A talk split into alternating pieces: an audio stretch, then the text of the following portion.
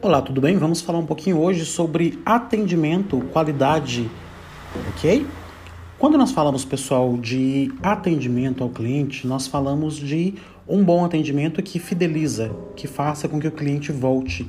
Então, às vezes, é muito mais do que um bom dia, uma boa tarde e um posso ajudar, mas sim uma simpatia, uma educação, uma empatia em se colocar no lugar do cliente, a forma de saber explicar o sobre o conteúdo, a forma de saber explicar sobre o produto, sobre o serviço, sobre a qualidade, tirar dúvidas e fazer o cliente sair da zona de conforto dele de não querer comprar ou de comprar com outro e comprar com você, que é um novo vendedor que está apresentando um novo produto. Quando falamos também de atendimento ao cliente, nem sempre estamos falando de vender um produto, mas sim um serviço. Talvez você está na sua empresa e o seu chefe pede para você, fulano, tira o xerox para mim. Por favor, arquive esse documento. Por favor, redige esse, esse e-mail, envie essa planilha para o cliente tal e você vai conseguir resolver com tranquilidade, com clareza, deixando o seu chefe satisfeito com o seu trabalho. Isso também é ter qualidade de atendimento, tá? Quando nós falamos de qualidade de atendimento, nós falamos também de etiqueta profissional. O que, seria etiqueta profissional? Na verdade, ela está relacionada ao ambiente de trabalho e envolve um conjunto de ações pré-definidas que ajudam a criar uma convivência harmoniosa entre os funcionários, entre os funcionários e os clientes internos, entre os funcionários e os clientes externos também.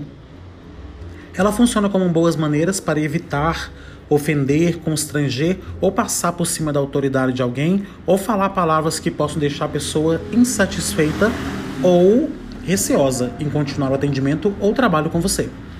A questão é que as empresas são diferentes e cada uma obriga as pessoas a, a serem é, de uma forma. Então depende muito da cultura da empresa. Se a empresa é uma empresa que não tem a cultura de fazer bons atendimentos, consecutivamente os funcionários não terão também. Facilitar a comunicação, com certeza, é uma das regras de etiqueta e eu vou trazer para vocês aqui algumas dicas. Facilitar a comunicação, prestar atenção na forma como o cliente gosta de ser chamado. Senhor, senhora. Aí às vezes você fala senhor, senhora e fala: Não, senhor tá no céu. Me chama de Antônio. Aí você fala, tudo bem, sou Antônio, como é que você tá? Como é que tá, Antônio? Tudo bem? Como é que tá o dia hoje? Como é que tá? Se você percebeu que o cliente é um cliente que gosta de conversar, gosta de bater papo, você pode fazer a mesma coisa, deixar o cliente mais à vontade, mas não invadir o espaço dele. A privacidade é do cliente, não esquece disso. Traga informações que vão fazer o cliente pensar e entender e confiar no trabalho que você está fazendo. Ou seja, fale uma coisa e mantenha aquilo que você falou. Não traga outra informação depois, desconsiderando o que você disse anteriormente. Contribuir para manter harmonia no ambiente profissional também é excelente. Ou seja, respeite o espaço do seu cliente, respeite o espaço do seu colega e tenha uma boa convivência, mantenha uma boa convivência com ele, tá? Ajude a criar uma boa imagem. Você criando uma boa imagem sobre você, você está criando uma boa imagem sobre a sua empresa. Aumente a produtividade e seja fiel naquilo que você está dizendo. Vou passar para vocês também aqui algumas dicas de etiqueta profissional através de um link. Vou disponibilizar para vocês daqui a pouco, ok? Quando nós falamos de excelência de bons atendimentos, nós podemos falar também aqui, ó, dicas de excelência de bom atendimento. Eu vou trazer para vocês aqui sete dicas para ter um excelente atendimento todos os dias. Faça um bom planejamento. Planeje o trabalho e trabalhe o planejamento. Planejar é um ponto de partida para conhecer, encantar, conquistar e reter os clientes na sua empresa. Isso faz parte do planejamento estratégico. Ou seja, por exemplo, se eu vou começar a vender uma garrafinha de água de alumínio, o que, que eu vou falar sobre essa garrafinha? Onde mais vende dessa garrafa? Onde ela foi produzida? Quantos litros eu consigo guardar nessa garrafa? Quanto tempo ela consegue manter o, o produto gelado ou o produto quente? Como eu vou abordar esse cliente? Isso é um planejamento, tá? Estruture-se, se estruture. A partir de que que você fala? Há quanto tempo você vende essa garrafinha? Para onde mais você já vendeu essa garrafa? Quais são as redes de comunicação que você utiliza ou rede social para vender essas garrafas? Quantas são vendidas por dia? Quais os benefícios que o cliente vai ter através dessa garrafa? Tá? 3. Estabeleça uma cultura de atendimento. Como você vai começar? Bom dia, como vai? Tudo bem? Meu nome é fulano de tal. Como é que você vai começar? Qual será o seu atendimento? Tá? Para essa estrutura e planejamento fazer sentido, as empresas precisam ter pessoas como ponto central. Então, lembre-se que o cliente está procurando um produto e uma pessoa para vender um produto. Você não é um robô, ok? Então seja natural com o cliente e seja atencioso, tá?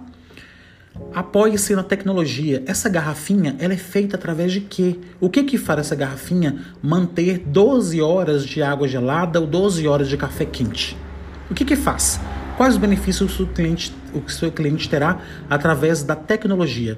Essa é uma etapa essencial para garantir a padronização e atender consecutivamente a qualidade do seu trabalho.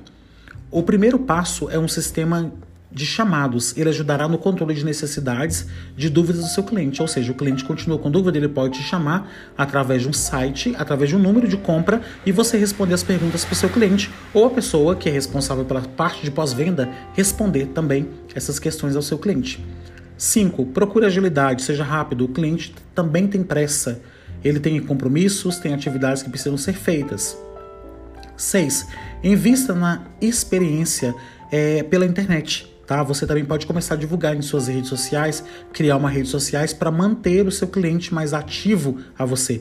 Você pode fazer ligações para o seu cliente, você pode informar para o cliente o seu site, investir em tecnologia para que ele conheça o seu trabalho também, tá? 7. Avalie os seus resultados. Nenhum processo é aprimorado sem ser monitorado ou ter avaliações constantes. Como é que você vai avaliar se o cliente foi atendido bem? Ele voltou? Ele indicou outras pessoas? Ele está satisfeito? A partir disso, você pode implementar também o atendimento pós-venda, tá? Você vendeu ou pós-atendimento. A partir do momento que você finalizar o atendimento, você pode chamar o cliente, conversar com seu cliente a respeito disso, ok? E aí, como mais podemos te ajudar? Essa é uma pergunta que você pode fazer ao seu cliente e a pergunta que eu te faço agora: como mais eu posso te ajudar?